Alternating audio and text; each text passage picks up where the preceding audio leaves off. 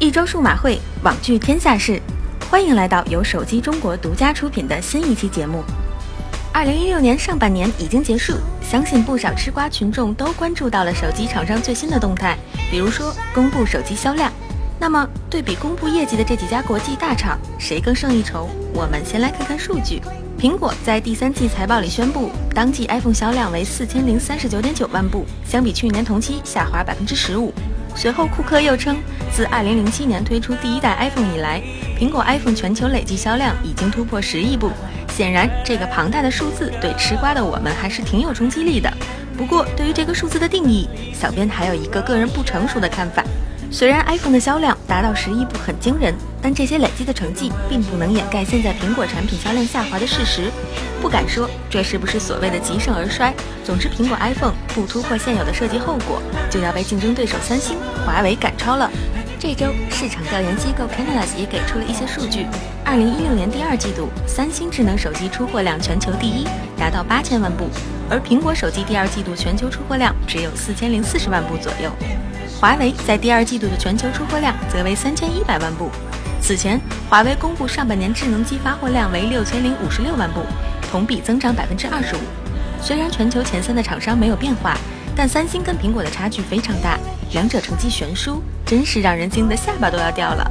至于华为，它依旧在扮演着追赶三星、苹果的角色，其跟苹果之间的差距相对较小。通俗的说，目前看来，前三的厂商都在数钱，盈利还是没问题的。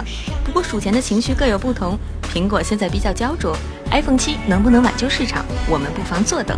手机市场的竞争相当惨烈，连苹果这样的行业巨头都躲不过销量下滑这一劫，那些中小品牌就更不用说了，能不能继续经营都还说不准呢。据知情人透露，上海飞讯在过去半年里已经进行大规模裁员。其中运营四年多的手机业务，由之前近五百人裁减到不足五十人，简直成为重灾区。其实近两年，随着大可乐、iUni 等手机制造商以及手机相关供应链的纷纷倒下，中小品牌在行业内恐怕只留下了一声叹息。曾经以梦为马，但现实很残酷，甚至让你来不及说再见。最后再扯一扯小米吧。上周小米发布了最低售价一千四百九十九元的红米 Pro，这个价格定位超越以往任何一部红米手机。直追小米旗舰，让很多网友觉得费解，但嗅觉灵敏的懂行人似乎都猜到了小米的用意。经过去年以小米 Note 冲击高端市场失败后，小米今年也高举进军高端市场的大旗。小米选择提升红米系列的价位，顺其自然，小米品牌就会随着升级。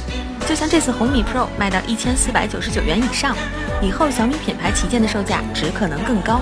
不难看出，小米这回冲击高端市场的决心很大。一下子将红米系列提得这么高，看似不留后路。当然，如果冲击高端计划再次陨落，雷布斯可能也会换一种说法给自己圆回来。不过，我们更希望小米能做出更好的成绩。已搬好小板凳，还请雷布斯拿出实力来。